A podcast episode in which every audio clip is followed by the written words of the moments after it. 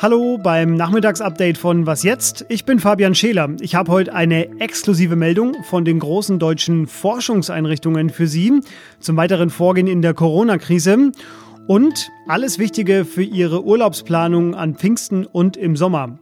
Spoiler, nicht die besten Nachrichten.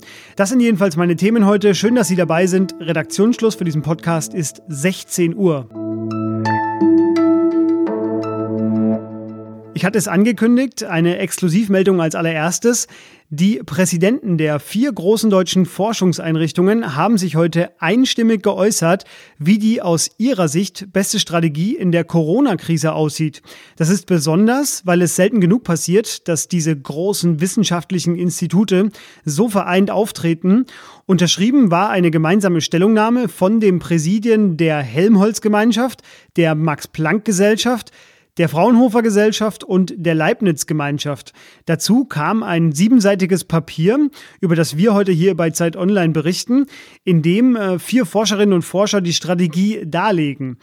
Zwei Parameter seien demnach aktuell entscheidend. Sie haben beide schon gehört. Die effektive Reproduktionszahl R, die angibt, wie viele andere Menschen ein Infizierter im Durchschnitt ansteckt und das zweite, die Anzahl der Neuinfektionen pro Tag.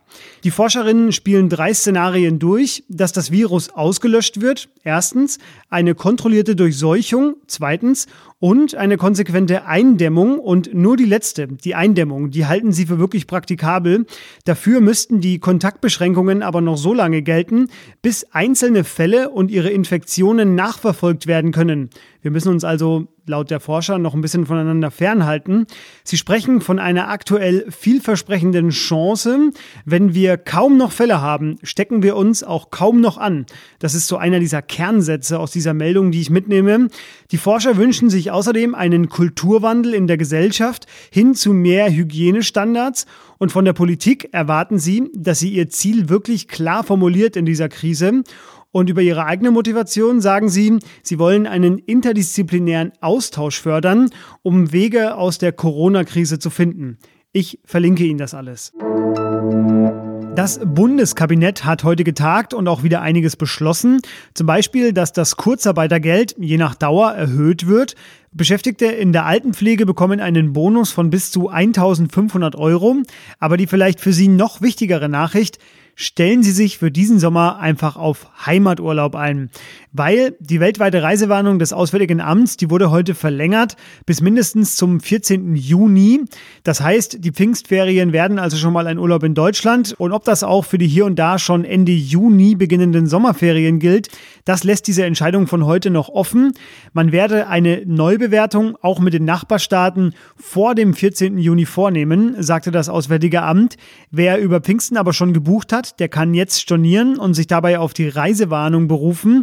So richtig attraktiv wäre es ja ohnehin gerade nicht äh, angesichts der Ausgangssperren, die weltweit gelten. Einer YouGov-Umfrage für die deutsche Presseagentur zufolge ist ohnehin fast jeder Zweite in Deutschland dafür, die Ausreisesperre für Touristen auch im Sommer aufrechtzuerhalten, also auch den Sommerurlaub in Deutschland zu verbringen. 48 Prozent sagen, sie sind gegen Grenzöffnungen. Und Außenminister Heiko Maas, der hatte ja schon vor einigen Tagen zu uns reisefreudigen Deutschen gesagt, ich wünsche mir, dass wir so schnell wie möglich wieder offene Grenzen haben in Europa und auch äh, natürlich darüber hinaus. Aber genauso wie wir bis Ende August die Großveranstaltung in Deutschland abgesagt haben, muss man sagen, und das gehört äh, zur Wahrheit, eine normale Urlaubssaison mit vollen Strandbars und vollen Berghütten wird es diesen Sommer nicht geben können. Das wäre nicht zu verantworten. Polen hat ein Gesetz erlassen, das aus Sicht der EU-Justizkommission gegen geltendes EU-Recht verstößt. Die Folge davon? Ein Vertragsverletzungsverfahren, das die EU gegen Polen eingeleitet hat. Der Grund für den Streit ist eine Justizreform der polnischen Regierung, die Richter mit Strafen disziplinieren sollen, wenn die Richter Entscheidungskompetenzen eines anderen Richters oder eines anderen Gerichts in Frage stellen. Aus Sicht der EU besteht darin die Gefahr, dass Gerichtsentscheidungen politisch kontrolliert werden können.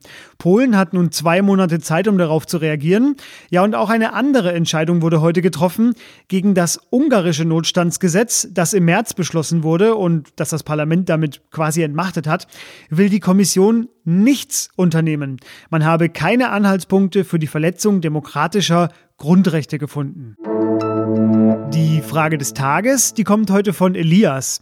Er hat uns per Mail gefragt, wie viele Schulden Deutschland eigentlich gerade macht und welche Effekte hat es, dass die Einnahmen durch die Mehrwertsteuer auch noch zurückgehen, weil ja zum Beispiel in Restaurants gerade nicht gegessen wird? Für einfach gesagt also, wie teuer wird's am Ende? Marc Schieritz ist wirtschaftspolitischer Korrespondent im Hauptstadtbüro der Zeit. Ich habe ihn gefragt und das ist seine Antwort. Also man kann das natürlich noch nicht sagen, wie teuer das am Ende werden wird. Was man sagen kann, ist, dass die Regierung davon ausgeht, dass die Corona-Maßnahmen, also die Kreditezuschüsse und so weiter, ähm, dazu führen, dass in diesem Jahr rund 450 Milliarden zusätzlich an Schulden aufgenommen werden müssen, was dann dazu führe, dass die gesamte Schuldenquote, also der Anteil der Schulden an der deutschen Wirtschaftsleistung von derzeit um die 60 auf um die 75 ähm, Prozent steigt bis zum Jahresende. Und der Wegfall der Mehrwertsteuer ist natürlich direkt schuldenerhöhend, der ist damit schon eingerechnet, denn wenn ich weniger Steuern einnehme, äh, weil die Leute nicht mehr einkaufen gehen, dann muss ich natürlich, um meine Ausgaben zu finanzieren, statt der Steuereinnahmen ähm, Kredite aufnehmen, um das machen zu können, was ich als Staat machen will. Also die Antwort ist, 75 ähm, Prozent bis Jahresende nach aktuellen Schätzungen. Mehrwertsteuer ist damit schon berücksichtigt. Danke, Marc. Wenn auch Sie eine Frage zum Coronavirus haben, bei Facebook auf dem Zeit Online-Account ganz oben angepinnt, da können Sie die stellen. Was noch? Relativ am Anfang dieser Pandemie, da hat bestimmt jeder von uns, ich übrigens auch, einmal den ja, eher durchschnittlichen Gag gemacht. Mal sehen, wie viele Kinder in neun Monaten auf die Welt kommen. Ja, jetzt gibt es eine erste Prognose dazu und sie hat einen eher ernsten Hintergrund. Sieben Millionen nicht geplante Schwangerschaften könnten es am Ende durch die Ausgangsbeschränkungen werden. Das zumindest schätzen die Vereinten Nationen.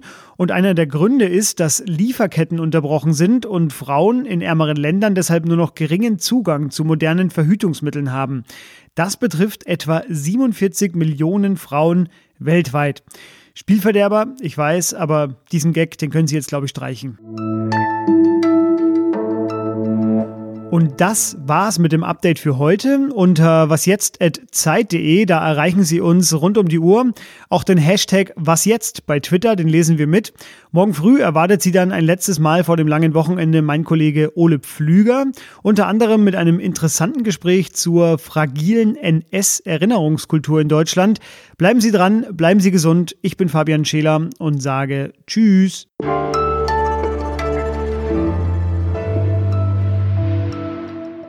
Weil ja heute in der Morgensendung zum großen Sauerteigmachen aufgerufen wurde. Ich habe das schon mal probiert vor ein paar Jahren und lassen Sie es sich sagen, ganz ruhig. Das braucht wirklich Geduld und vor allem nicht aufgeben, auch wenn das erste Brot nur ganz entfernt aussieht wie ein richtiges Brot, vielleicht eher wie so ein zusammengepresstes altes Auto oder so. So zumindest war es bei mir. Brot backen, das ist eine Lebensaufgabe.